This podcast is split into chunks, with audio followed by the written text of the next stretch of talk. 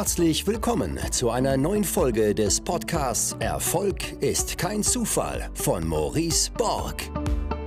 Du wirst in diesem Podcast von den Learnings erfolgreicher Unternehmer, Investoren und anderen inspirierenden Persönlichkeiten profitieren. In Experteninterviews bespricht Maurice Borg mit seinen Gästen das Wichtigste rund um die Themen Aktien, Immobilien, Steuern, Vermögensaufbau und Persönlichkeitsentwicklung. Und jetzt viel Spaß bei der neuen Folge.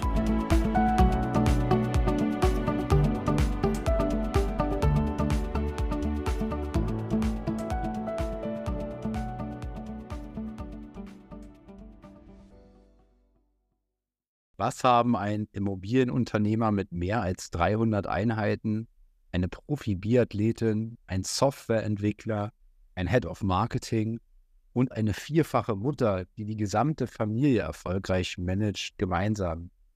Sie alle vereinen sich in meinem Netzwerk die wichtigste Stunde. Und genau das liebe ich so, dass es, dass wir so unterschiedlich sind, weil ich glaube, wir leben alle in einer Art Blase und da lernen wir immer wieder gleiche oder ähnliche Menschen kennen. Und ich finde es einfach so verdammt bereichernd, von Menschen zu lernen, die in ganz anderen Blasen unterwegs sind und ihre Gedanken nachzuvollziehen, ihre Learnings nachzuvollziehen. Und genau aus diesem Grund mache ich ja auch diesen Podcast, weil auch hier die Bandbreite an Menschen so derart unterschiedlich ist. Und das Geile in meinem Netzwerk ist, du findest gefühlt in jedem Themenbereich Menschen, die bereits da sind, wo du mal hin willst. Und du findest Menschen, die gerade eben auf dem Weg sind. Und was all diese Menschen aber gemein haben, ist, dass sie den Wert lebenslanges Lernen in sich tragen. Dass sie das Commitment abgegeben haben, täglich an sich zu arbeiten und eine Routine durchzuziehen. Keine Morgenroutine mehr zwingend, weil ich einfach glaube, dass der Zeitpunkt doch nicht der entscheidende Faktor ist, sondern Kontinuität. Dass du dranbleibst, ja, dass du stetig an dir arbeitest. Und das wird langfristig einen verdammt großen Unterschied machen. Und wenn du auch bereit bist, dieses Commitment abzugeben und in den Kreis zu kommen, den du in Deutschland kein zweites Mal finden wirst, dann geh jetzt auf die Webseite www.die-wichtigste-stunde.de und bewirb dich, denn am 18.02., also am Sonntag um 20 Uhr, nehmen wir wieder neue Leute auf und ich werde einen Kickoff machen und in diesem Kickoff dann auch alles im Detail erklären. Und ja, freue mich auf das persönliche Kennenlernen. Da sind viele immer erstaunt. Nein, das ist mir total wichtig, jeden Teilnehmer oder jeden potenziellen Teilnehmer erstmal kennenzulernen. Das source ich auch nicht aus an irgendeinen Mitarbeiter, sondern das ist mir so verdammt wichtig, weil ich glaube, am Ende ist das wie in einem Obstkorb. Wenn du da jetzt einen faulen Apfel reinschmeißt, dann kann diese enorme Energie, die bei uns herrscht, die immer schwer zu erklären ist, schnell kaputt gehen. Und deswegen ist mir das so wichtig. Und jetzt wünsche ich viel Spaß mit dem Podcast mit Tobias Glassens, der besser bekannt ist vielen als Immo-Game. Gerade bei Instagram, gerade bei TikTok macht er viel, viel qualitativ sehr hochwertigen Content. Und auch die Podcast-Folge hier äh, super authentisch, super ehrlich. Und ich werde ja auch sein Event besuchen, die Cashflow-Konferenz und werde mit über 100 DWS-Ländern auf der Matte stehen. Also auch da freue ich mich schon. Und auch unter diese Podcast-Folge werde ich einen Gutscheincode für euch einstellen. Und jetzt ganz viel Spaß. Luis, vielen Dank für die Einladung.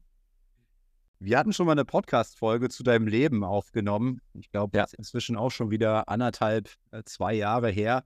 Ähm, da ging es gerade ja um deine Anfänge. Du hast, ich glaube, früh äh, den, den, den, warst früh auf Kriegsfuß mit der Schule, irgendwann einen Club gekauft, fast in der Insolvenz oder kurz vor der Insolvenz, ähm, bist heutzutage sehr, sehr erfolgreicher Immobilienunternehmer und machst auch sehr, sehr viel bei Instagram. Ich staune immer, wie viel, also hat mir auch mal gesagt, so zwei bis drei Reels am Tag ist so eine, so eine, so eine, so eine optimale Masse an Content, ähm, Wahnsinn.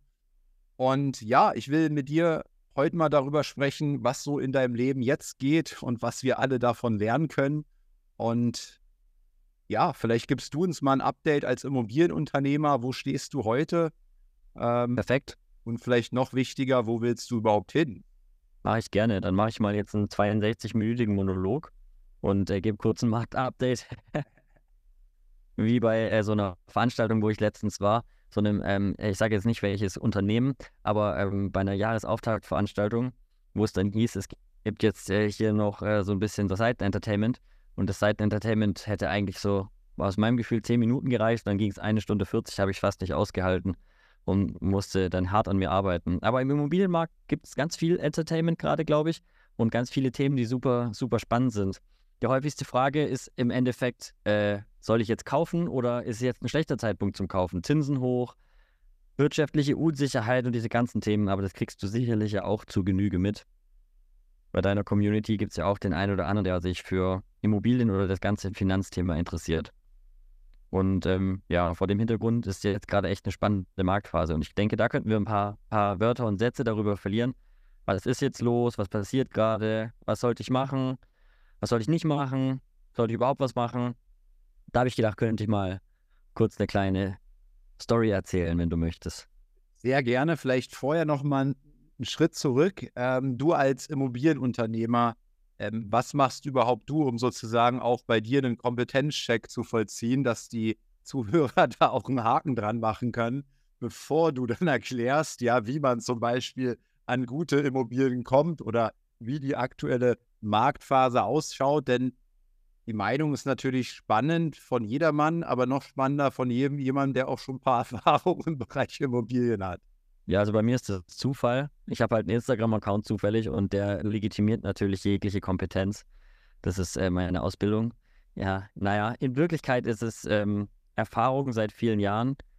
Wenn ich zurückdenke, habe ich die erste Immobilie wahrscheinlich so vor, ja, ich denke mal, ich bin so zehn Jahre aktiv jetzt in dem ganzen Immobilienspiel oder auch Immo-Game, wie ich es gerne nenne. Sollte ich mal so langsam mich um meine patentrechtliche Eintragung meines Namens kümmern und von jedem, der das Wort Immo-Game benutzt, ein Euro pro Benutzung einkassieren. Das wäre auch eine Form von Cashflow. Ähm, nee, aber ich freue mich echt immer über meinen Namen. Der gefällt mir sehr gut. Ich finde richtig cool. gut, gut, dass ich mich so umbenannt habe in irgendeiner so ähm, äh, Aktion irgendwann so auf halbem Weg des ähm, Influencer-Werdens. Ja, also mein, mein Hintergrund ist erst ein bisschen Bestand gekauft und dann mal eine Wohnung geflippt, so fix und flip, wie man gerne sagt in YouTube. Und ähm, äh, das hat viel Ertrag gemacht und das habe ich dann immer wieder gemacht. Dann wurde da eine Firma draus, dann inzwischen sind wir eine AG und äh, kaufen jetzt weniger Wohnungen und auch nicht, meistens nicht mal mehr Mehrfamilienhäuser, sondern eher Portfolios oder Portfolien. Muss ich jetzt auf jeden Fall zwischendurch mal googeln, was da das richtige Wort dafür ist. Ähm, und das ist so das, wo wir gerade tätig sind. Kaufen die häufig und entwickeln die weiter. Ähm, und ja, das ist so, sagen wir mal, mein Background-Check über 100 abgeschlossene Projekte und ähm, ein paar Euro Mieteinnahmen und einige Objekte im Bestand. Ich glaube, das äh, ja, hat Erfahrungswerte gegeben. Aber ausbildungstechnisch ist es tatsächlich, ähm, bin ich Diplom-Wirtschaftswissenschaftler. Ähm, und äh, das hat mir durchaus nichts gebracht dafür. und, und äh, warum kaufst du nicht für mich ein Portfolio? Könnte ich machen. Das machen wir meistens in Joint Venture Strukturen. Da kommt dann der Maurice und sagt, hey, ich habe zwar gerade mein Geld für deine Uhr ausgegeben, aber du kannst ja die Uhr beleihen. Ähm, und dann nehme ich deine Uhr als äh, Sacheinlage in die GmbH, die wir zusammen gründen. Wir kaufen und machen alles und im Idealfall kriegst du dann in regelmäßigen Abständen Geld überwiesen, mit dem du weitere Uhren kaufen kannst. Oder andere Gegenstände. Ich wollte da jetzt nur kurz da mal ein anschauliches Beispiel wählen, ja. Nee, also machen wir tatsächlich relativ viel. Wir haben gerade wieder letzte Woche zwei GmbHs gegründet mit Menschen, die viel Kapital haben, aber entweder keinen Bock oder keine Zeit, sich drum zu kümmern oder auch keine Kompetenz. Das gibt es ja auch, was ja auch nicht schlimm ist. Und die gucken dann halt unseren Track Record an und sagen, cool, der ist nice, äh, das hätte ich auch gerne so in der Form. Ja, und dann haben wir ein passendes Objekt oder passende Objekte oder ein Portfolio, kaufen wir da rein, behalten es entweder und machen eine Bestandsentwicklung daraus oder geben das Ganze dann ähm, irgendwo ähm, nach einer Entwicklung wieder weiter. Also verkaufen es teils auf, wie auch immer, gibt es verschiedene Optionen. Und wie sieht eure, euer Zielkunde aus? Wen sucht ihr da genau und wie läuft der Deal ab? Kannst du da einen Einblick geben? Ja, also es gibt, gibt zwei, zwei Welten. Einmal verkaufen wir natürlich ähm, ganz klassisch einfach Wohnungen an Kapitalanleger. Das, das sind, klein, Tobi, das ist mir zu klein. Ja, richtig. Das sind aber Menschen, die äh, Das ist eine ganz krasse Unterscheidung. Lass uns nachher noch mal kurz drüber sprechen, EK-Rendite und so. Aber der Zielkunde für Joint Venture-Strukturen ab 200.000 Eigenkapital eigentlich so. Ähm, die meisten sind wesentlich größer und ähm, da haben wir dann einfach Share Agreements, die sind in der GmbH drin und kriegen halt Gewinnanteile. Manche GmbHs leben nur kurz, weil einfach das Projekt gekauft, entwickelt, verkauft wird. Das sind meistens größere Erträge und manche GmbHs sind auf langfristig angelegt. Die sind einfach ja Bestandsobjekte, die Überschlüsse, äh, Überschlüsse, Überschüsse erzeugen und die dann einfach regelmäßig ausgeschüttet werden. Jährlich, quartalsweise, wie, wie das halt auch so gewünscht ist von den jeweiligen Gesellschaftern. Ja, relativ easy. Aber es sind immer sehr passive, passive Strukturen. Also die Leute, die da mit reinkommen, die haben seltenst eine aktive Rolle, weil das nicht funktioniert, wenn die anfangen, großartig mitzureden. Und warum machst du sowas? Ja, das erweitert natürlich unseren Hebel. Ja, also ich sag mal, wenn ich jetzt ein Objekt habe, aktuell wollen wir was ankaufen, das ist sehr groß. Dafür brauchen wir externe Unterstützung, weil wir selber nicht genug Eigenkapital haben. Das ist so das äh, Problem des äh, Immobilieninvestors. Er ist immer investiert und das Eigenkapital ist immer in Projekten drin, weil damit es auch weiterarbeitet. Und da kann ich halt größere Projekte kaufen. Die Erfahrung ist, ob ich ein Mehrfamilienhaus kaufe oder 200, ist eigentlich der gleiche Job. Und der Ertrag ist natürlich doch unterschiedlich dann aus, den, aus der äh, 200 äh, Mehrfamilienhäuser äh, äh, Akquisition. Deswegen kann ich auch gleich größere Sachen kaufen und ähm, mir die Arbeit quasi auf ein größeres absolutes Ergebnis verteilen. Das macht schon Sinn. Was ist das Größte, was du bisher gekauft hast? 10 Millionen war das. Und wie viele Einheiten waren das? So um die 75 und so 200 Parkplätze. Also bei uns äh, im Stuttgarter Umland, relativ nah an Stuttgart dran. Ähm, ja, also ich kann natürlich für 10 Millionen auch woanders was Größeres kaufen mit mehr Einheiten. Aber die Erfahrung der letzten Jahre war, ist vielleicht ganz relevantes Learning für viele, die anfangen oder auch erwachsen sind. Wenn ich was in der Lage kaufe, die, naja, linear seitwärts verläuft oder leicht steigend, dafür eine hohe Rendite hat, ähm, freue ich mich über den Cashflow zehn Jahre lang. Mal angenommen, es macht 10% und ich habe 5% Überschuss, dann freue ich mich über meine 50%, die das Ding gemacht hat. Im Vergleich dazu, wenn ich was kaufe in der Lage, die aber stärker, stärker anwächst im Wert und ich dann nach zehn Jahren verkaufe, hat sich mein Eigenkapital meistens vervielfacht und ich outperforme mit der Lage inklusive Scheißrendite im Regelfall jedes Renditeobjekt in einer nicht so guten Lage. Hat aber auch ein paar Jahre gedauert, bis wir es am eigenen Portfolio gemerkt haben, weil wir beides gemacht haben. Weil wir immer dachten, ja, hier Rendite, Rendite, Rendite. Aber die Realität ist, wenn die Objekte, die ich auf der Maximilianstraße in München gekauft hätte, hätten mein äh, Objekt ähm, in, äh, keine Ahnung, irgendwo, wo es halt hohe Renditen gibt, weil einfach nicht so viel Traffic im Markt ist, massiv outperformt. Auch wenn ich die ganzen Jahre, bis ich es verkauft hätte, nach zehn Jahren zum Beispiel steuerfrei, draufgezahlt hätte oder gerade auf Null gelaufen wäre. Da verfahren sich viele an der Stelle. Weil sie zu sehr auf die Ist-Rendite schauen oder auf den ja. Cashflow, ja, oder was? Ja, es ist ein bisschen so ein ganz Basic-Thema. Das ist das, was auch oft beim, beim ersten Immobilienkaufen Thema ist. Wenn ich jetzt anfange, Immobilien zu kaufen, muss ich mich immer meiner Meinung nach entscheiden, bin ich aktiv oder passiv.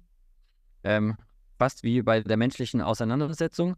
Und wenn ich wenn ich unbedingt aktiv sein will, dann ist das meistens ein Ego-Thema ähm, und führt dazu, dass ich Entscheidungen treffe, die gar nicht so schlau sind, weil ich ja schon einen Job habe meistens oder einen Beruf oder ein Unternehmen oder irgendwas, was ich mache, außer ich möchte jetzt wirklich ähm, operatives Immobilienbusiness starten, was die wenigsten machen, dann ähm, ist es eigentlich gar nicht sinnvoll, Immobilien selber zu suchen, sie selber zu vermieten, sich selber darum zu kümmern, weil das einfach zu teuer ist im Verhältnis zur Arbeitszeit. Da ist es eigentlich am sinnvollsten, Kapitalanlageobjekte zu kaufen, die eine schlechtere Rendite haben, weil natürlich die Kapitalanlage im Bude auch Geld verdient, das machen wir auch. Ähm, aber die EK-Rendite ist besser, weil ich häufig wenig bis keine Nebenkosten habe. Also keinen Makler und einfach dadurch weniger Nebenkosten, was dazu führt, dass die EK-Rendite massiv hochgeht. Und das ist der nächste Punkt. Die EK-Rendite ist das Einzige, was zählt nachher, weil ich investiere 10 Euro, kriege dafür 100, kriege aber meine Rendite äh, äh, ausgezahlt und nachher rechne ich, wie viel Rendite passiert auf mein EK, was die Rendite auf die 100 ist. Sofern die Finanzierungsstruktur bezahlt wird, ist vollkommen irrelevant. Das juckt gar nicht eigentlich. Ähm, es juckt nur, wie schnell bekomme ich mein EK wieder raus oder wie schnell mache ich eine gewisse Rendite auf mein e eingezahltes Eigenkapital. Ja, das ist so, ist so der Punkt, der da meistens äh, äh, äh, richtig wichtig ist an der Stelle. Da muss jeder seine Entscheidung treffen. Darf jeder seine Entscheidung treffen. Jetzt bin ich ja tatsächlich ähm, so ein potenzieller Kunde, äh, weil ich will, ich will mich nicht mit Immobilien beschäftigen, weil es nicht meine Passion ist, äh, weil es mir nicht die Freude bereitet. Es ist auch kein Hobby von mir. Ähm, und ich möchte mich auf die Sachen konzentrieren, die meine Passion sind, die meine Leidenschaft sind, die mein Hobby sind.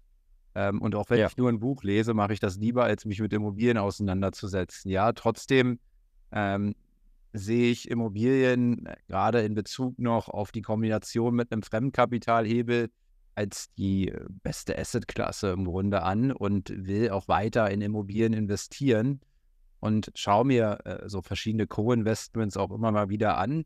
Was ja. ich verdammt schwierig an diesen ganzen Punkten finde, ist der ist diese, dieser Vertrauensaspekt. Immer dann, wenn ein anderer Partner mit reinkommt, ne, dann ähm, musst du natürlich in irgendeiner Hinsicht dem, dem Ganzen ähm, auch vertrauen. Und äh, ja, ja gerade wenn ich mir jetzt da irgendwie auf fremde Firmen stoße, fällt es mir halt schwer, da irgendwie das, das bewerten zu können aufgrund irgendeinem Sales-Termin oder sonst was. Ähm, äh, wie, wie, ich sag mal, wie gehst du auf diesen Punkt ein? Wie schafft ihr Vertrauen? Wie schafft ihr Sicherheit für euren Kunden? Ja, das ist ein guter Punkt. Ich habe das tatsächlich von Kunden gelernt, wie, wie ich darauf eingehe. Ich hatte dazu keine kein Standardprozess, weil ja, ich bin aus meiner Perspektive ein super ehrlicher Typ und ähm, habe vor, weiterhin gutes Business zu machen. Und das ist natürlich nur dann möglich, wenn keiner draußen rumläuft, der sagt, hey, der ist ein Abzocker. Das funktioniert nicht, ähm, weil der Name ist nur einmal verzockt und dann ist er wirklich verzockt.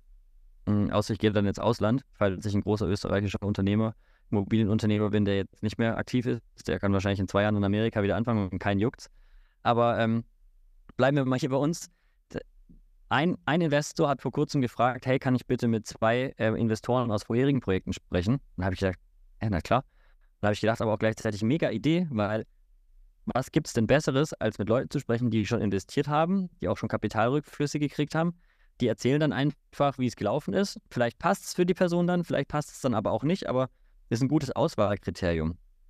Und äh, das fand ich einen von den allerbesten äh, Moves. Was natürlich der zweite ist, der gut funktioniert, du hast jetzt investiert, 200.000, hast 400.000 zurückgekriegt, ein, zwei, drei Jahre später findest du es ganz cool ähm, und erzählst es hier und da mal weiter, ähm, dann ohne jetzt das irgendwie als ähm, Weiterempfehlung aktiv zu sehen, einfach nur weil es dir gefallen hat, ähm, so wie das ja häufig funktioniert. Und dann sagen halt zwei, drei Leute, hey Maurice, kann ich da auch investieren? Und dann sagst du, ja, ich frag mal. Und dann kommen halt so auch Leute zustande. Ähm, das heißt, es ist schon eine sehr netzwerkgetriebene Geschichte. Es ist jetzt nicht so, dass ich da äh, hergehe und äh, im Bild irgendwo Leute akquiriere. Das passiert alles nur im Netzwerk. Und es ist auch tatsächlich so, ähm, wir sind jetzt 21 Leute bei uns in der Curly AG und wir haben zwei große Projekte im An Ankauf, sage ich mal. Und wir sind kapazitätenmäßig schon auch ausgelastet. Also es geht nicht mehr mehr gerade. Und jetzt kommt noch die Cashflow-Conference, die macht mir dann schon ein bisschen, äh, ja, nochmal ein bisschen Trouble, weil sie schon groß wird. Und ähm, deswegen sind wir auch nicht unbegrenzt wachstumsfähig weil es auch ein frühes Learning wäre, sind von drei Leute auf zehn ziemlich schnell gesprungen. Und dann von 10 auf 20 und dann habe ich gemerkt, boah, das geht aus den Fugen ähm, und habe mir externe Coaches und so mit dazu geholt, die angefangen haben, ein bisschen das Unternehmen zu strukturieren. Gerade eben haben wir wieder so eine Session hinter uns auf Mallorca letzte Woche, was super wertvoll ist und die Leute halt auch mitnimmt und für die Leute auch cool ist, weil wir machen so viel, das bekommen die gar nicht mit und erzählen es denen dann halt auch aus Versehen irgendwie nicht und dann kriegen sie auf einmal mit, was alles geht und finden es einfach geil. Ähm, ja, und deswegen bin ich froh, wenn so hier und da ein bisschen was dazukommt, aber ich ähm, hätte jetzt Schwierigkeiten, wenn mir jemand 100 Millionen gibt und sagt, hey, ich will 100 Millionen investieren, weil dann würde ich sagen, gut, so 20, 30 kann ich vielleicht verarbeiten, den Rest kann ich gar nicht so verarbeiten, dass der Track Record nicht leidet. Weil ich kaufe ja nicht einfach irgendwas, sondern ich will ja Deals kaufen, die ich so oder so kaufen würde ähm, und wo ich sage, die sind richtig nice. Und ähm, wenn dann noch jemand dazukommt und sagt, hey, die, die Hälfte vom EK kommt von externen dazu, super, für mich als Immobilieninvestor bedeutet das, ich habe vorher eine EK-Rendite von 200 Prozent. Wenn die Hälfte extern dazukommt, habe ich 400 Prozent. Cool. Finde ich angenehm. Ich kenne das aus dem Verkauf ganz gut. Da haben mich äh, manchmal auch Leute gefragt, ja, kann ich mal mit einem Kunden sprechen? Und oftmals geht es in der Situation einfach nur um deine Reaktion. Und ich habe dann immer gesagt, klar, ähm, ruf mal zum Beispiel Daniel an, Daniel Lang, mhm. Parfüm Dreams Prokurist, hat Parfüm Dreams mit aufgebaut. Ähm, liebe Grüße an der Stelle, ist nur ein Test, ob du es hörst. Ähm, das ist ein guter Test, ja. Wenn er dir jetzt keine Nachricht schreibt, dann genau. Und ähm, habe dann immer wild seine Handynummer weitergereicht, ohne dass er das weiß natürlich. Und ähm, es hat ihn tatsächlich, ich glaube, in der gesamten Zeit, in den gesamten Jahren, nur ein, ein Mensch überhaupt angerufen, ja. Also ist krass, ja. Daran habe ich es immer, hab immer gemerkt, ja. Das geht, geht letztendlich nur um so einen Vertrauensmove, ja. Ähm, Mega spannend. Würdest du da auch jemand rausgehen, ja? Also Tobi, würdest du mir da auch eine Nummer mal im Anschluss geben von einem, ja? Und meistens reicht die Antwort, wenn du sagst, guck mal hier, Maurice, hier sind vier Handynummern von äh, vier Investoren ähm, die kannst du alle mal durchklingeln. Ähm, meistens sind ja deine Kunden auch wieder Leute, die einfach gar keine Zeit haben, ja, und dann, ähm, ähm, dann da einfach nur so ein, so ein Sicherheitsgefühl brauchen. Also das ja. fand ich, das fand ich ganz spannend. Ansonsten hast du schon angeteasert vorhin, Immobilienmarkt aktuell. Ähm, ich weiß nicht, wie viele Phasen du am Zinsmarkt jetzt schon erlebt hast. Äh, für mich ist es ja tatsächlich die erste, ähm, wo es entsprechend in so kurzer Zeit ähm, relativ so hoch geht.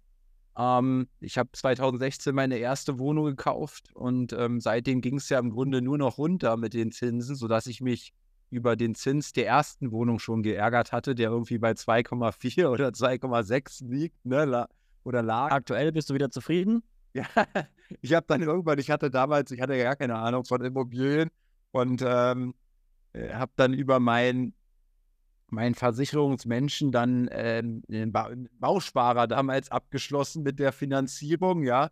Und den habe ich, den habe ich dann irgendwann gekündigt, weil dann natürlich die Zinsen weiter runter sind und dieser Bausparer hat irgendwie nach zehn Jahren das abgesichert mit 2,4 oder was, ja. Mhm. Und jetzt werden die ja schon bald wieder spannend, 2026. Total. Ja. Aber den habe ich natürlich gierigerweise gekündigt dann. Ähm, Gierig, schönes Wort. Sag mal, ähm, hast du vor, die Wohnung zu verkaufen, wenn die rausläuft aus den zehn Jahren? Äh, ja, wird sie kaufen. Unter Umständen, ja. Also ich sage auch immer, wenn jemand sagt, hey, das Objekt hier und hier ist bestimmt nicht spannend für dich, sage ich, jedes Objekt ist spannend, hängt da halt nur vom Preis ab. Ja, bei mir ist der Preis hoch. Ich weiß, Maurice, das ist auch gut so. Das muss auch so sein. Aber die andere Sache ist, ähm, grundsätzlich ist es cool, Immobilien nach zehn Jahren zu verkaufen, weil unser System diktiert es uns eigentlich, weil du hast jetzt das Ding gekauft, das hat einen gewissen Wert gehabt, das wird einen gewissen Wert haben, wenn du es verkaufst, sicherlich eine gute Wertentwicklung hingelegt haben. Und dann holst du da äh, einen 2, 3, äh, 20, 50, 100, 200k raus aus so einem Deal wahrscheinlich und ähm, hast es halt steuer zur Verfügung. Und daraus kannst du natürlich, eigentlich kannst du aus einer Wohnung, wenn du es halbwegs schlau gemacht hast, in der 10-Jahres-Rotation ein Mehrfamilienhaus machen. Das ist natürlich schon krass. Hm, vor allem, wenn ich jetzt jedes Jahr eine Wohnung gekauft habe oder so. Oder ich verkaufe die Wohnung, weil sie so geil ist, so gut funktioniert und alles passt bei dem Haus einfach an meine vermögensverwaltende GmbH weiter. Das ist auch was sehr beliebtes. Vor allem, weil alle immer direkt eine GmbH wollen und gründen wollen und sind sofort Immobilien-Starter-Kit äh, am Start mit doppelstöckiger Holding und allem, was man so halt hat, ähm, ähm, als professioneller junger Immobilieninvestor. Aber wenn du halt angefangen hast zu kaufen und du hast halt so ein paar Buden privat, und dann wirst du ein bisschen seniorer Investor und bist nicht mehr so ganz pubertierend unterwegs, dann ähm, kannst du immer noch eine GmbH gründen und dir deine Wohnung weiterverkaufen, den Gewinn steuerfrei realisieren und dann halt sagen, gut, habe jetzt 100k privat, davon kann ich mir ein neues Objekt kaufen oder ich gebe dieses Geld als Darlehen in meine GmbH rein, dann wird es richtig smart, weil dann äh, verzinst du dir das mit 10%, hast nur 25% Steuern auf deine neuen Einnahmen und gleichzeitig kannst du aber die Zinsen in der GmbH komplett absetzen dann fängt die, dann fängt die Struktur an zu wachsen. Ja, in der, in der GmbH kommt es natürlich darauf an, an welche. Wenn es eine Vermögensverwaltung ist, hast du nur 15% Steuern. Aber. Dann wäre der Deal ja nicht so gut. Ja, kommt, wie gesagt, es kommt ein bisschen auf die Struktur an. Wir machen das mit unseren operativen GmbHs so. Mhm. Nee, äh, bei mir war es ja letztendlich so, wie du beschrieben hast. Ne? Ich habe sozusagen als privater Investor angefangen, habe fünf Wohnungen gekauft über die Jahre und dann irgendwann eben eine GmbH gegründet und da sind halt Mehrfamilienhäuser drin und die, ähm, die fünf Wohnungen sind halt immer noch privat, aber die werde ich ja. tatsächlich dann verkaufen und die erste Wohnung, von der wir gerade gesprochen haben, die habe ich bei Berlin am Wasser gekauft, äh, in Brandenburg. Ähm, nicht besonders beliebte Lage, sicherlich damals. Ähm, und durch dieses ganze Homeoffice und diese ganze Entwicklung, die wir jetzt hatten, auch hier in, in Berlin letztendlich mit, den, mit der Bevölkerung ist, ist die Wohnung, ich glaube, die hat sich locker verdoppelt, obwohl ich sie bestimmt viel, viel zu teuer gekauft habe. Wie viel Eigenkapital? äh, bei der ersten Wohnung habe ich die Nebenkosten damals bezahlt. Okay. Also hast du wahrscheinlich 140 oder 145.000 Euro Kaufpreis. Äh, Die Nebenkosten habe ich bezahlt. 15.000 oder sowas. Ja. Wenn du dann jetzt ähm, 150 rausmachst, hast du dein Eigenkapital verzehnfacht. So wird sein, ja. Steuerfrei. Und das ist natürlich ein mega Deal. Und du sagst was Gutes gerade. Das äh, wollte ich nicht überhört haben. Obwohl ich die Wohnung vermutlich überteuert gekauft habe. Das Gefühl äh, beschleicht ja fast jeden, der eine Immobilie kauft, aber ich darf aber nicht vergessen, das ist ein ganz langweiliges, langwieriges Game. Da passiert ewig gar nichts. Du kaufst die Wohnung und dann kümmerst du dich zwei, dreimal drum, dann ist die vielleicht sechs Jahre vermietet und du hörst vielleicht gar nichts davon. Dann vermietest du sie nochmal und schwuppsiwupps hast du sie zehn Jahre und sie ist halt das doppelte Wert unter Umständen, wenn du in einer sinnvollen, durchdachten Lage gekauft hast. Vielleicht auch mal Glück gehabt hast, weil nebenbei noch ein Tesla-Werk gebaut wurde oder so, aber grundsätzlich ähm, gehen wir davon aus, dass sich unsere Wirtschaft zum Guten entwickelt, sonst würden wir das ganze Zeug ja gar nicht machen. Und ähm, viele kaufen deswegen nicht, weil sie sagen, ja, das ist überteuert, aber der größte Fehler ist es halt nicht zu kaufen, weil du halt dann das nicht mitnimmst. Und über die Jahre preist sich wieder ein und es funktioniert, es entwickelt sich. Ich sage immer, die Wohnung wird dann erwachsen und dann kommen kleinere Mieterhöhungen hier und da dazu und auf einmal ist es Cashflow positiv und du stellst fest, hey, das Ding ist wesentlich mehr wert, als es vorher war und das ist ein richtiger Vermögenszuwachs passiert dann. Es geht halt auch nur mit einem schönen Sachwert wie einer Immobilie. Klar, Aktien machen das auch hervorragend, wenn man das gut kann. Aber ähm, die Immobilie ist ein bisschen einfacher und risikoärmer aus meiner Perspektive. Da gibt es aber verschiedene Meinungen dazu. Ja, bei mir war es mit der Wohnung tatsächlich so ein Stück weit wie eine Monopoly-Karte. Also ich habe sie, ich habe sie gezogen und seitdem ist nichts anderes passiert als ein Geldtausch auf meinem Konto. Ne? Also so wie beim, bei einer Monopoly-Karte. Sie haben eine Immobilie erworben Mhm. und monatlich fließen Ihnen 20 Euro mehr aufs Konto als abgeben. Ja, das stand im Grunde drauf auf dieser Karte. Das heißt, die Wohnung, die Wohnung wird verwaltet und um alles wird sich gekümmert. Genau, ich habe die gekauft und da war so ein altes Ehepaar drin, wahrscheinlich so 75 oder sowas in der Drehe. Und die sind auch heute immer noch drin. Und der, der es mir verkauft hat, das war so eine klassische Vertriebsimmobilie. Der hat dann Mhm. so angeboten für die ganzen Investoren, die ganzen Käufer, ey, ich gehe auch ähm, ähm, vertreten dann für euch zur Eigentümerversammlung. Ähm, ihr, müsst, ihr müsst dann da nicht hin, ist eine Hausverwaltung drauf. Ähm, und also ich habe da, ich habe da, ich war noch nie bei einer Eigentümerversammlung, ich habe noch nie irgendwas gemacht im Grunde. Am Anfang war die noch so verkauft, so von wegen, ähm, ja, zahlst du ein bisschen drauf, ja, so nach dem Motto, es war dann irgendwie, keine Ahnung, 30, 40 Euro Cashflow mi minus, ähm, Ja. wenn du so willst, aber mit der ersten äh, Mieterhöhung, ich habe dann alle drei Jahre ähm, die, die Mieten angepasst, ähm, so wie es dann ging. Und jetzt ist die auch Cashflow positiv und die läuft Ja. halt einfach so durch, ne? Während, Ja. Währenddessen ich ja noch andere äh, Wohnungen privat gekauft habe. Ähm, damals auch mit jemand, der sagte, hey, in Berlin musst du aber äh, möbliertes Wohnen und Sondervermietungsform machen, damit du eben auf Ja. vernünftige Renditen kommst. Ja. Habe ich auch gemacht und ähm, Macht gar keinen Bock. macht gar keinen Bock, ne? Ähm, ich auch so. Ich, klar komme ich dann auf so eine, in so einer Excel-Tabelle von Immocation und Co. komme ich dann, komme ich dann eben auf irgendwelche tollen Renditen. Aber was ja nie in diese Tabellen eingetragen wird, ist eben die eigene Arbeitsleistung. Und würde ich die da mal mit einem Stundensatz eintragen, den ich tatsächlich habe, dann Ja. wäre der Cashflow positiv, aber ganz schnell weg, ja. Da kommen ein paar, ähm, ein paar Minuszahlen dazu. Ich finde es cool, was du ansprichst, weil da ist natürlich immer der Versuch, sofort der coole Cashflow-positive Off-Market-Investor zu sein. Und der, der musst du gar nicht sein. Du kannst doch einfach eine Wohnung kaufen, äh, die äh, die offizielle YouTube, Instagram-Community als Scheiße bezeichnen würde. Aber wenn du eine kaufst, hast du fast allen was voraus, die halt nur erzählen und geil mit ihrer Tabelle rumrechnen, aber nichts machen. Also die, in, die ins Doing kommen, schaffen die meist nicht. Also kauf einfach jedes Jahr eine, nach zwei, drei Jahren ist sie im schlimmsten Fall eh Cashflow positiv. Und wenn du die Eigenkapitalrendite betrachtest, ist es sowieso ein geiler Deal. Selbst wenn du 200 dazu zahlst im Regelfall. Weil die EK-Rendite einfach, wenn ich jetzt deinen nehme hier, 15, äh, 100, äh, 100, äh, 1000, äh, 15.000 Euro auf 150k und dann prozentual ausrechne, was das für eine Rendite pro Jahr ist, bei welcher Risikoklasse und welchem Arbeitsaufwand, da wird es mega schwierig, ähm, außer du hast zufällig irgendeine, was weiß ich, Meta frühzeitig erkannt und investiert oder so, damit zu halten. Aber das ist dann auch Zufall. Und bei einer Immobilie ist es relativ planbar. Deswegen finde ich das ähm, ganz gut, dass du es ansprichst, weil ja, manche Objekte sind am Anfang halt nicht so geil, aber ich kaufe ja häufig auch was, was ich entwickeln kann. Wir waren ja aber auch, ähm, und das, das war ja der, der Ursprung meiner Frage, ich habe nur zu lange ausgeholt mit dieser Story und dann haben wir uns in dieser Story verlaufen. Ähm, es ging ja so ein Stück weit Absichtlich. Ja, ja, absichtlich. Von meiner Seite ist es absichtlich verlaufen, weil das ist so ein wichtiges Thema. Ja. Nee, aber was ich sagen will, es ging ja, es ging ja auch um die, um, um, um sozusagen die, die, die Marktentwicklung aktuell und wir waren ja nun mal auch in einer Zeit, also ich habe gesagt, 2016 habe ich die gekauft und die ganzen Jahre jetzt bis zu diesem Zinsanstieg ging es ja auch nur in eine Richtung. Und äh, Immobilien, ich weiß nicht, in Berlin, bei Berlin, die haben ja im Grunde 10% zugenommen im Halbjahr, ja, wahrscheinlich mhm. oder so in ja. der Zeit. Ne?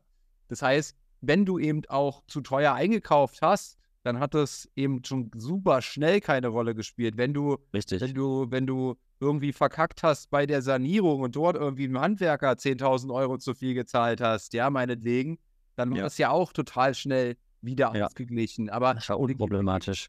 Beginnen jetzt nicht Zeiten, wo Fehler beim Einkauf auch deutlich härter bestraft werden als vielleicht vorher? Ich sag mal, ich würde differenzieren zwischen äh, Bestandshaltern und Fix und Flippern. Zwei Sätze zu Fix und Flippern, die haben, müssen richtig auf die, sich richtig selber auf die Finger gucken, weil da kommen Stellschrauben dazu, die sehr unkalkulierbar sind, wie ähm, Sanierung, wie du es ansprichst. Da verkacken die meisten. Und Verkauf.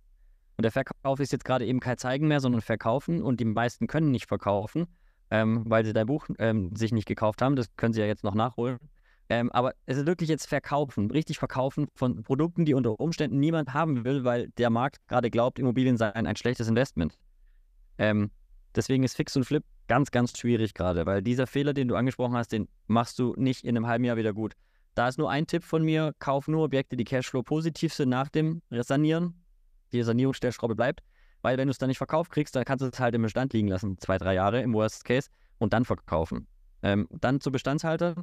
Ich glaube nicht, dass es so schwierig ist gerade, weil wenn ich jetzt ein Objekt kalkuliere und es funktioniert halbwegs und ich nehme das mit dem Bestand, dann ziehe ich den Zins zehn Jahre fest und dann habe ich das erstmal zehn Jahre. Ähm, in diesem zehn Jahreszeitraum, wenn da der Immobilienmarkt weiterfällt, als er jetzt ist, haben wir ganz andere Probleme als ähm, meine Immobilienfinanzierung, glaube ich. Und allein von der Inflation und wie sich die ganzen Mark Märkte entwickeln über einen zehn Jahre Zeitraum, bist du dann trotz eines vermeintlich schwierigen Einkaufspreises ähm, in, in, einem, in einem Plus gelandet danach. Deswegen glaube ich, für die Bestandskäufer ist es jetzt ähm, nicht so kritisch. Nichtsdestotrotz, es gibt zwei Sachen, die kann ich nach dem Kauf der Immobilie schlecht verändern. Einmal die Lage und zweitens den Preis. Und die zwei Faktoren sind relevant, außer der Hauptbahnhof Stuttgart gegenüber. Da haben sie ein Haus irgendwie einen Meter zur Seite geschoben für zwei, drei Euro. Da haben sie das Haus bewegt, aber das erinnerst du nachher halt nicht. Deswegen sollte ich darauf achten. Und ich glaube aber, dass, um auf diese Marktsituation zu kommen, die, die jetzige Marktsituation brutal spannend ist und eine der besondersten, die es je gab, weil der Zins ist gestiegen Jetzt kommt er minimal zurück, aber noch nicht so richtig, weil die EZB noch nicht so richtig Gas gibt und gleichzeitig sind die Preise gefallen. Das heißt, ähm, wir haben ähm, gefallene Preise, gestiegene Zinsen, aber schon wieder leicht gefallene Zinsen. Das heißt, wir sind jetzt nicht mehr in der steig-Phase, sondern wir sind in der Ich fall-Konsolidierungsphase. Und eigentlich ist es schon fast zu spät wieder. Alle, die, die letzte, das letzte halbe Jahr nichts gekauft haben, haben eigentlich schon einen Fehler gemacht, weil da war der Markt so unsicher. Und das ist wieder dieses typische Lemming-Syndrom, ich kaufe dann, wenn andere nicht kaufen. Das hätte ich da tun sollen. Wir haben so hart gekauft, wie unser Eigenkapital das hergelassen hat, äh, zugelassen hat und äh, kaufen auch jetzt nach wie vor, weil wir das als langfristiges Game sehen und da ist eine kurzfristige Marktschwankung für uns gänzlich irrelevant. Ja, und deswegen ist jetzt der Markt halt auch ganz cool. Nichtsdestotrotz, du hast es angesprochen, der Einkaufspreis sollte passen. Also wenn ich merke, das ist, keine Ahnung, 100% über Immo-Scout, wenn ich meine Vergleichswohnung mir anschaue, dann äh, macht es vielleicht doch keinen Sinn kann ich das als, äh, ja, als Laie denn möglichst schnell bestimmen, wie viel eine Wohnung wert ist? Ich kann schon einfach ein bisschen gucken. Also, ich glaube, ein Faktor, der oft unterschätzt wird, ist, ähm, ich gucke nach Rendite. Das ist schon der erste Fehler. Ähm, ich sollte nach Eigenkapitalrendite und Quadratmeterpreis schauen, weil du hast es gerade beschrieben, ich kaufe eine möblierte Wohnung, die macht eine ganz gute Rendite, hat aber den Nachteil, dass wenn ich sie klassisch vermiete, sie nicht mehr 5, sondern vielleicht 2,5 Prozent macht. Mit 2,5 Prozent ist der Wert des Objekts doch deutlich niedriger, als er wäre, wenn ich 5 Prozent machen würde. Und wenn ich jetzt aber hergehe und sage, hey, die Wohnung in Berlin kostet 6.000 den Quadratmeter, der Preis ist gerechtfertigt, cool. Ähm, aber wenn der Preis auf einmal 11.000 ist, dann muss es schon sehr gute Neubau in einer sehr guten Lage sein, dass das irgendwo gerechtfertigt ist. Und äh, deswegen ist der Quadratmeterpreis immer der sicherere Faktor, an dem ich erkennen kann, das Objekt ist über- oder unterbewertet. Wenn das jetzt ein sehr niedriger Quadratmeterpreis ist, ähm, ist das oft ein gutes Zeichen, weil dann kann ich da noch entwickeln und weiter Wertsteigerungen erzeugen. Und ähm, häufig ist es ja so, die Rendite ist schlecht, aber der Quadratmeterpreis ist sehr gut. Dann kann ich über die nächsten Jahre da wahrscheinlich ein gutes Objekt draus machen. Kann ich ja. in der aktuellen Phase den Preis drücken? Also aktuell kommt natürlich darauf an, welches Objekt du kaufst. In absoluten A-Lagen hat sich gar nichts getan. Da wird nach wie vor entspannt äh, gemütlich äh, zwischen A und B hin und her gereicht, neben dem Markt. Und ähm, wenn ich jetzt ein Objekt kaufen möchte, ist es sicherlich auch so, dass ich bei einer einzelnen Wohnung nicht richtig viel drücken kann. Ich glaube, ich kann bei Mehrfamilienhäusern jetzt wieder ein bisschen was machen, weil die Finanzierbarkeit von vielen Leuten einfach nachgelassen hat, dadurch, dass einfach der Zins steigt. Früher hat eine Million 10.000 Zinsen im Jahr gekostet, jetzt kostet sie 40.000 im Jahr. Das ist doch schon ein deutlicher Unterschied. Und wir hatten früher eine Entwicklung, so die letzten drei, vier Jahre, dass ein Mehrfamilienhaus am Stück teurer war als einzelne Wohnungen. Also zehn einzelne Wohnungen waren günstiger als zehn Wohnungen in einem Mehrfamilienhaus, weil einfach das Geld so günstig war, dass zu viele Leute, die das leisten konnten, und die wollten dann lieber zehn Wohnungen auf einmal kaufen als eine einzelne. Das heißt, aus dem Mengenrabatt wurde eine, eine, eine Mengenbestrafung fast schon. Und das hat sich auch wieder umgedreht. Aktuell sind Mehrfamilienhäuser günstiger als einzelne Wohnungen, weil weniger Leute sich ein Mehrfamilienhaus leisten können. Ergo bedeutet es, ich sollte einfach mal gucken, ob ich vielleicht irgendwie ein Mehrfamilienhaus mir kaufen kann, weil ich dadurch dann einfach einen Preisvorteil habe. Und drücken geht dann auch wieder, weil da die Nachfrage niedriger ist. Du weißt ja selber, wie das ist. Ähm, ich kann am Preis nur rummachen, wenn niemand anders das Ding haben will. Wenn ich jetzt in einer Lage kaufe, wo der Eigentümer eh sagt, hey, ich habe das Teil bar gekauft, das ist abgezahlt, ich habe keinen Druck, ja, dann sind die, die Möglichkeiten und Mittel begrenzt, den, denjenigen zu sagen, hey, ich zahle ja statt 100 nur 70.000. Versuchen kann ich es mal, ähm, ob er es macht, weiß ich nicht. Ähm, das ist dann ein bisschen gepokere. Äh, also ich sag mal so, bei Wohnungen ist es nicht ganz so einfach. Da gibt es meistens ein bisschen Spielraum. 10, 20 Prozent, aber bei Mehrfamilienhäusern oder größeren Portfolios ist es dann doch auch schon mal so, dass der Spielraum 30, 40, 50 Prozent ist. Das macht dann mehr Bock. Und du sagtest ja, dass aktuell nicht so viele Immobilien gekauft werden. Wo siehst du da die Gründe? Viele sind unsicher. Das heißt, die sind noch ein bisschen in dieser Warteposition. Ich merke das bei den größeren Objekten. Das heißt, so 5, 10, 15 Millionen, an denen wir gerade am Machen sind. Ähm, also für uns größere Objekte, für BlackRock nicht so groß. Ähm, da ist es so, dass halt keine institutionellen dabei sind. Früher war immer irgendeine Versicherung dabei oder irgendein Family Office, die sind noch nicht da. Also die machen es noch nicht, weil die den Immobilienmarkt noch für zu riskant einstufen aus ihrer Sicht oder noch halt nicht einkaufen. Gleiches passiert auf der Bankenseite.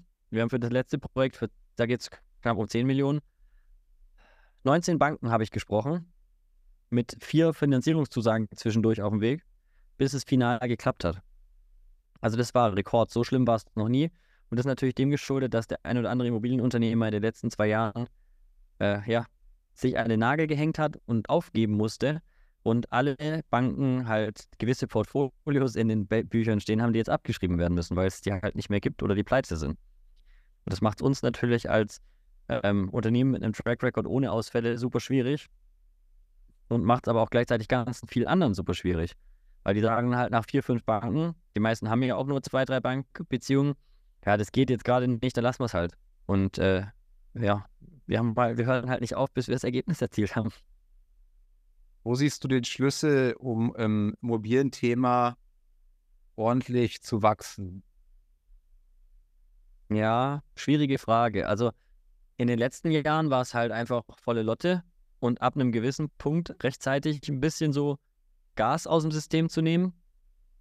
Ähm, für uns, warum es für uns gut funktioniert hat, war, weil wir eine Mischung hatten, 50% Handel, 50% äh, Bestand, ähm, was dazu geführt hat, dass die Mieteinnahmen konsequent gestiegen sind und auch mal das Handelsgeschäft ist sicherlich die letzten zwei Jahre so schlecht war wie noch nie.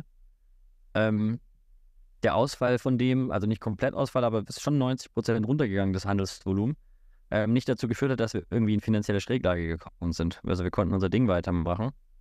Das war ganz gut und ich glaube, diejenigen, die sich auf Bestandsaufbau konzentrieren und sagen, hey, ich kaufe ein Objekt im Jahr oder alle zwei Jahre mal eins oder überhaupt mal meine erste Wohnung, die haben relativ sicheres Fahrwasser, weil die kaufen was, finanzieren es möglichst lange, ähm, haben dann eine gewisse Zinsabsicherung und ähm, werden dann bei einer Refinanzierung feststellen, falls sie sich vorher nicht damit beschäftigen, dass sie jetzt eine große Grund, freie Grundschuld haben oder ein verkaufbares Objekt, das eine Menge Eigenkapital frei werden lässt, das dann wiederum dazu führt, dass sie das nächste Objekt kaufen können, was ja auch eine super Geschichte ist. Vorausgesetzt, unsere Regierung lässt uns unsere eine der wenigen richtig guten Steuerfreiheiten. Und du sagst in einem Reel, äh, Shortcuts funktionieren nicht. Na, ist auch kein Wunder, weil du ja DWS noch nicht kennst, aber wieso, wieso denkst du das? War das, war das jetzt so ein Seitenhieb? Ja. ich glaube, das wird sich im Laufe dieses Jahres noch ändern. Spätestens, wenn 100 DWSler auf der Cashflow-Konferenz ähm, mir entgegenkommen und sagen, ich weiß nicht, wie euer Kampfruf ist, aber vielleicht habt ihr einen. ja. So wie beim Rugby in Neuseeland, das wird mir gut gefallen. Ja, der ist immer ganz prollig, DWS, DWS, das klingt immer, ja, ist gut. immer sehr sympathisch. Ja, dann müssen wir mit der Deutschen Bank aufpassen, dass die keine Angst kriegen vor euch. Jetzt habe ich aber so viel ähm, ähm, Müll geredet, dass ich nicht mehr weiß, was du gerade gesagt hast. Ich habe Real Shortcuts. Jetzt weiß ich wieder. Genau, ja. Ja, also damit meine ich, wenn ich noch keinen Plan habe, ist es ganz arg schwierig. Also es gibt da die ein oder andere äh, Stimme draußen in der Welt des Social Media, die sagt, hey, leite doch einfach mal Geld und mach mit dem geliehenen Geld Immo-Business. Das funktioniert auch, vorausgesetzt, du kannst es schon. Ähm, weil du kannst es dir halt nicht leisten, mit fremdem Geld äh, dir quasi die Erfahrung zu verkaufen, sondern du musst erstmal in aller Ruhe eine Wohnung kaufen, feststellen, dass der Hobbyraum im Dachgeschoss gar keine Wohnfläche ist und du deine Verkaufskalkulation mit 40 Quadratmeter weniger jetzt äh, revidieren musst und feststellst, kacke, ich kann es gar nicht mehr verkaufen. Ähm, oder so andere Fehler, die, die dann häufig passieren, gerade wenn ich neu anfange. Ich habe was gekauft, ähm, da ist jemand drin, ich habe die irgendwie rausgekündigt oder ich teile es auf und will dann kündigen und stelle fest, Mist, da ist ja jetzt ein Kündigungsschutz drauf für zwei, drei, vier Jahre und ich kriege die Leute gar nicht raus.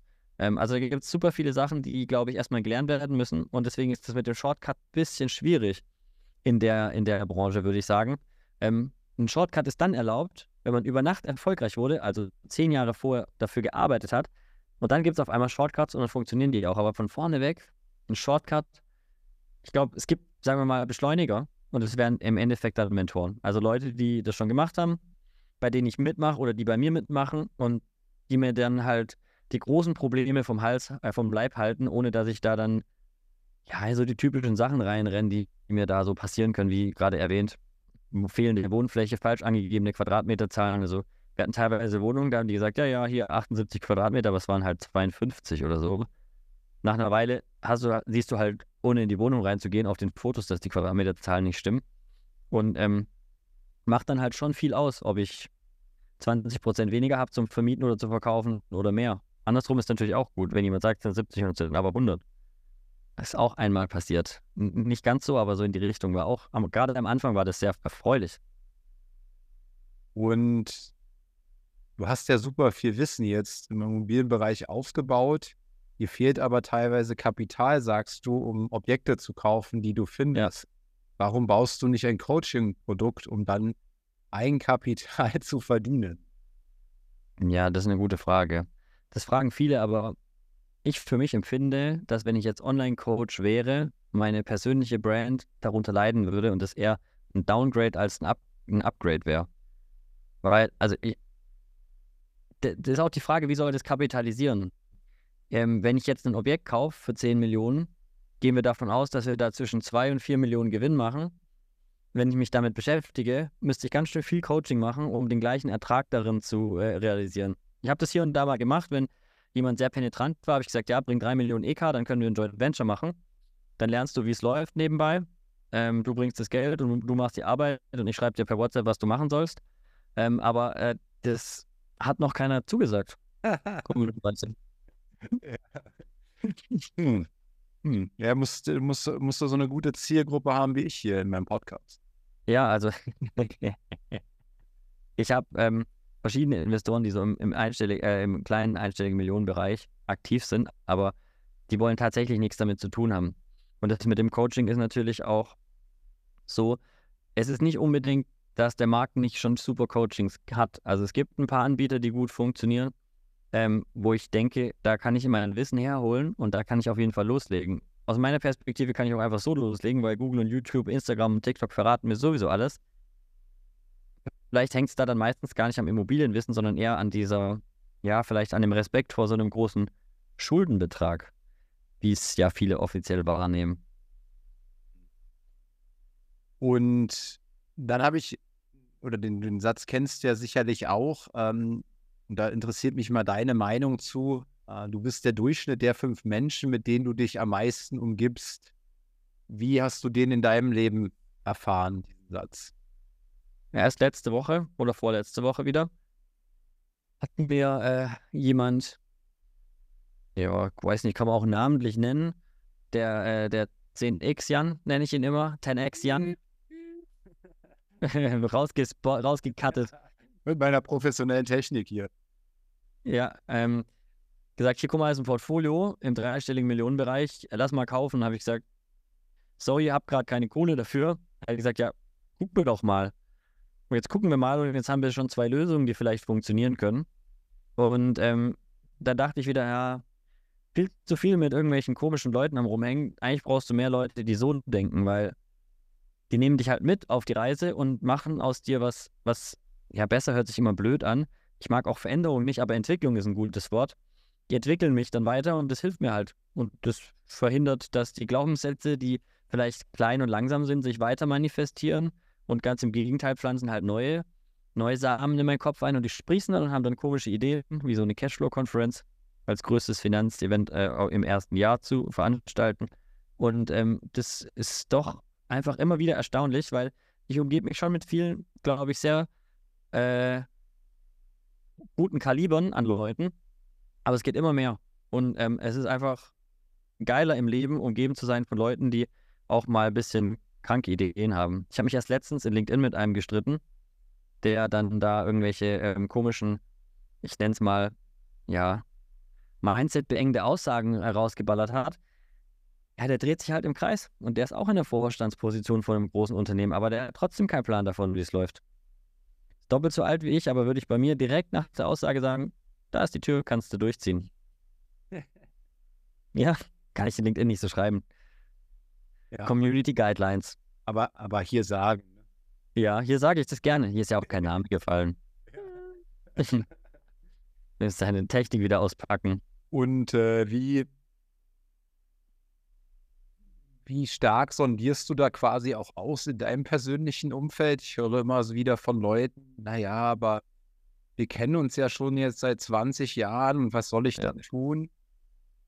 Das ist eine ähm, viel, ähm, wie soll ich sagen, Hass, hasserzeugende Aussage, aber ich sondiere ziemlich heftig aus.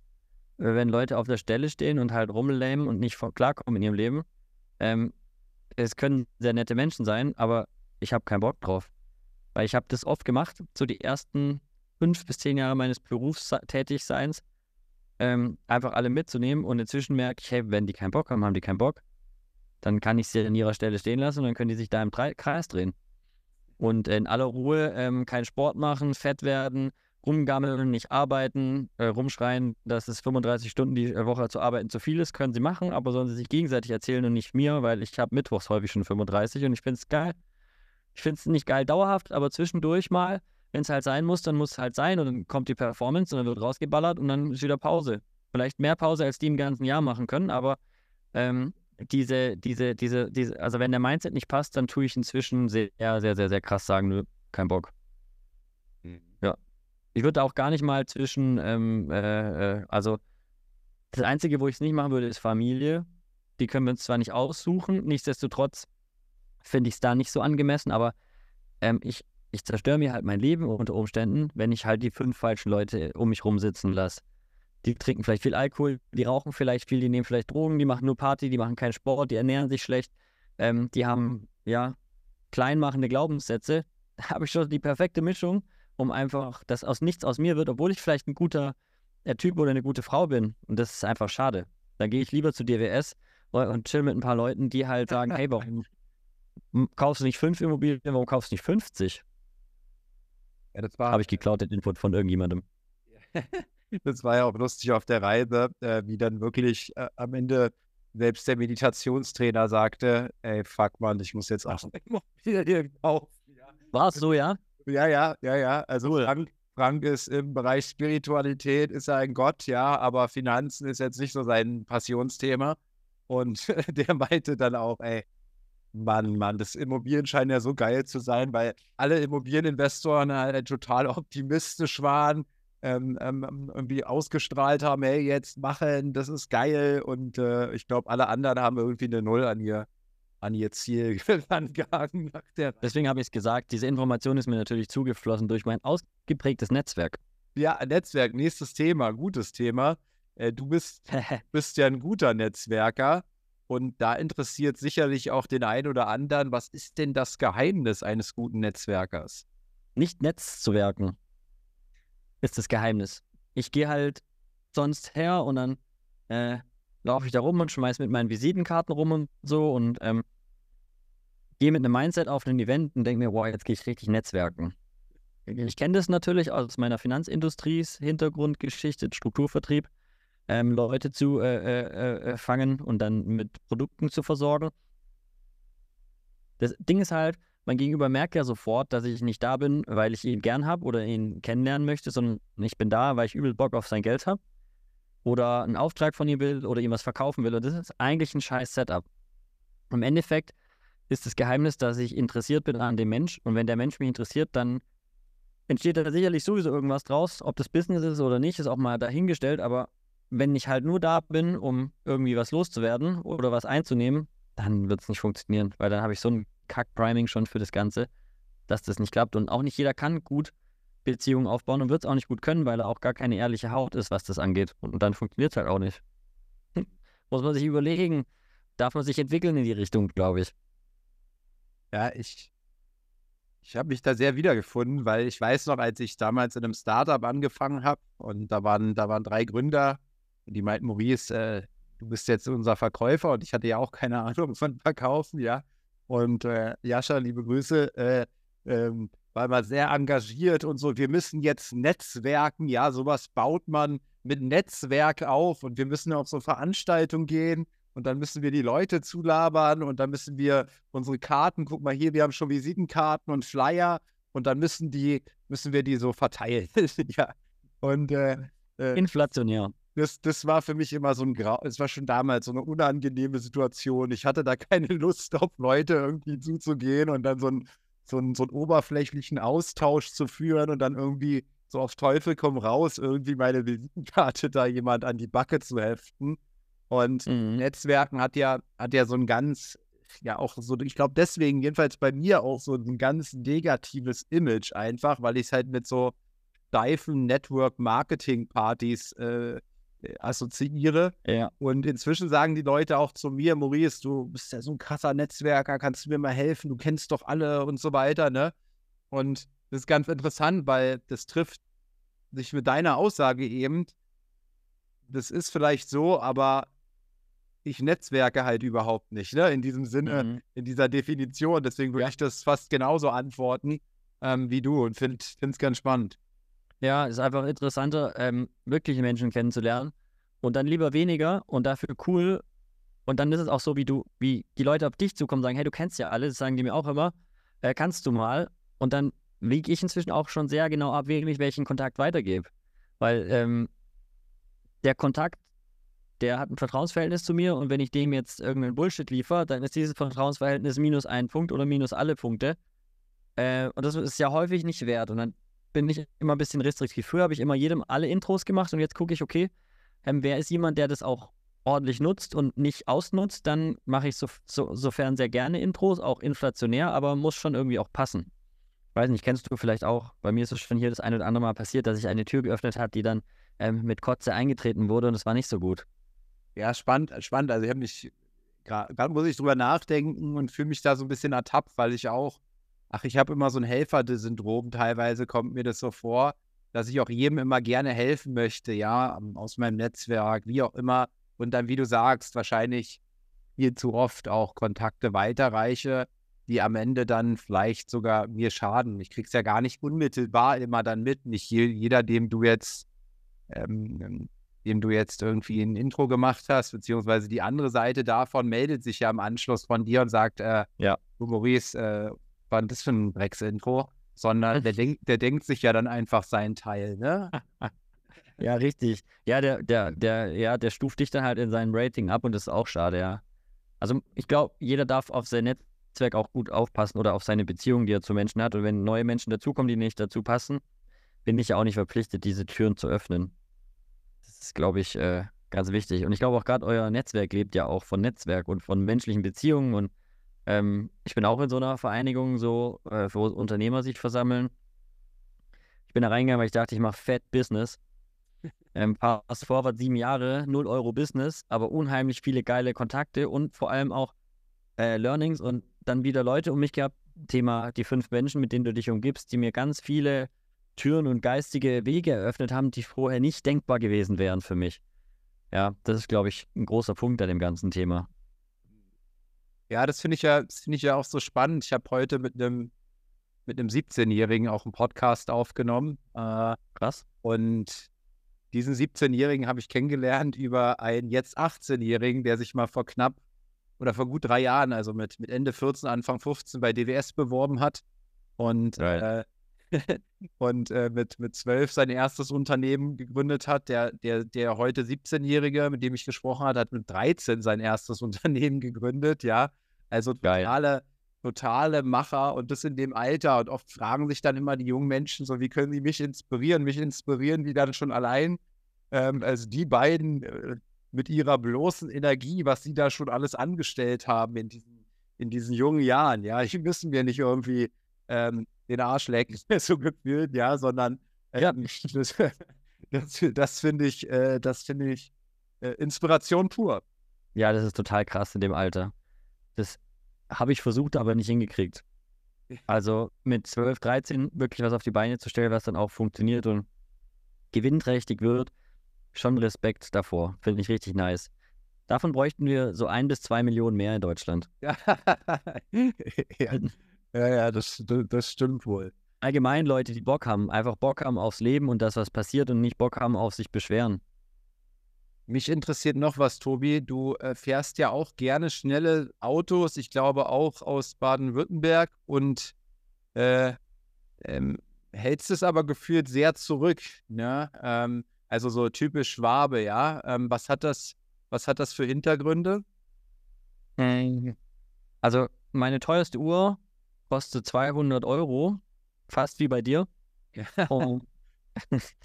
Rohbauteil. Und ähm, ich hatte mal so eine Erfahrung, da war ein Kumpel von mir und ich mit einem anderen Kumpel unterwegs und der eine hatte so eine goldene Rolex an und der dritte, der dabei war, der hat einfach nicht viel Kohle gehabt, aber war ein feiner Kerl, so und ich habe richtig gemerkt, wie das dem einfach vielleicht ist es opfermäßig von dem, aber es hat den irgendwie verletzt und der andere war ein bisschen zu pushy mit seinem Ding. Und ich habe das Gefühl, dass das nicht unbedingt hilfreich ist für zwischenmenschliche Beziehungen manchmal, wenn äh, zu große finanzielle Unterschiede da sind. Und irgendwie hat mich das immer davon ferngehalten, dass wir, ähm, also dass ich da irgendwie irgendwelche Sachen zeigen muss oder will. Abgesehen davon habe ich eine absolute, ja, Porsche-Passion schon immer gehabt und habe seit ich zehn oder so, wahrscheinlich eher sechs bin, drauf gewartet, bis es endlich soweit ist und ich mir das leisten kann. Aber mir geht es da auch wenig darum, das zu zeigen, weil ich finde es einfach geil zu heizen und rumzufahren damit. Und mich fasziniert das Auto und der Motor. Ähm, aber mich fasziniert nicht, das, das Ding zu zeigen irgendwie. Und ich weiß nicht, würde viele sagen auch, hey, guck mal, du musst ein bisschen hier ähm, ein äh, bisschen flexen, das kommt gut, dann sieht man, wie, du musst wie, krass, wie krass du wirklich bist, zeig doch mal was und so. Und ich sage, ja, Digga, was soll ich zeigen, ey? Mein Pulli hat 30 Euro gekostet und aber das Mikrofon ist teuer, aber es macht dafür geilen Sound. Ähm, aber es ist nicht so meine Welt, ehrlicherweise.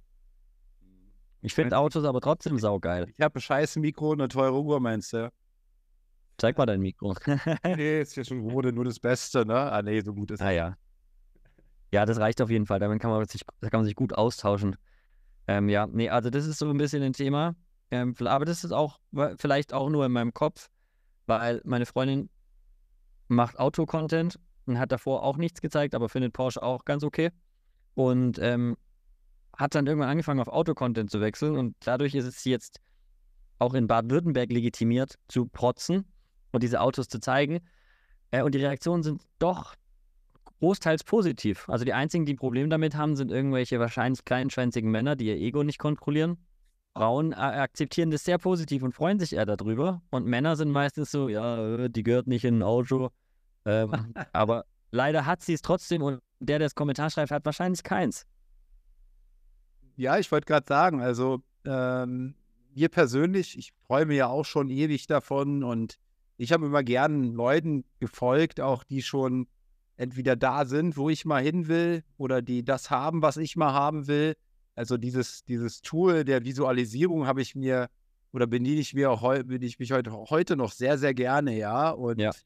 Ähm, ich glaube, das kann halt für viele auch eine große Inspiration sein. Und ich kriege es eben auch mit bei, ähm, bei Instagram, ja, dass sich Leute dafür bedanken und sagen, ey, du motivierst mich immer so mega krass, jetzt noch mehr Gas zu geben ähm, du motivierst mich, wenn ich dich da sehe mit dem Auto, das will ich auch mal mhm. haben, ja, und das ist der tägliche Reminder für mich oder so. Also, äh, das ist natürlich die, die Upside von dem Ganzen und das andere ja. ist sicherlich auch die Downside, dass man vielleicht dem einen oder anderen ähm, da auch, äh, ähm, ja, der, der, der das in den falschen Hals bekommt, ja, oder den triggert man eben enorm. Aber ja. ich habe mich immer entschieden, irgendwie, ich glaube, ich bewege bei diesen Menschen will ich sowieso nichts bewegen und kann ich auch gar nichts bewegen, ja, weil die mhm. lassen sich überhaupt gar nicht bewegen, die sowas ja. jetzt haten oder die sich da irgendwie getriggert fühlen, ja. Aber es gibt eben noch ein paar Menschen, ähm, die wollen sich eben bewegen lassen und äh, für die wäre es eben schade, das nicht zu tun, ja. Ja, sehr interessant, was du sagst. Da habe ich auch schon oft drüber nachgedacht. Deswegen habe ich ja vorher gesagt, vielleicht auch nur Glaubenssätze, die in meinem Kopf da so vor sich hin gammeln. Aber die kann ich ja mal ähm, äh, Maurice Approved äh, überprüfen. Ähm, Die Realität daneben ist aber noch, dass mein Baden-Württemberg-Gefährt nicht in Stuttgart, sondern in einer anderen Garage steht und ich eigentlich gar keine Zeit habe und das Teil nahezu nicht bewege. Ähm, aktuell mache ich nur Company Building und sitze eigentlich in meinem Büro und telefoniere, spreche mit Mitarbeitern, Investoren und Banken ähm, und manchmal mit Maurice. Und äh, das, äh, also ja, also das ist tatsächlich so, dass da nicht so viel passiert und dann bin ich oft auch unterwegs.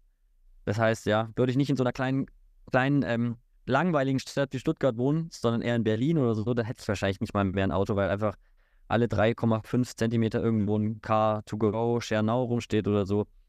Ähm, aber ein Spaßmobil wäre auf jeden Fall, glaube ich, trotzdem da, ja, weil es ist schon extrem nice.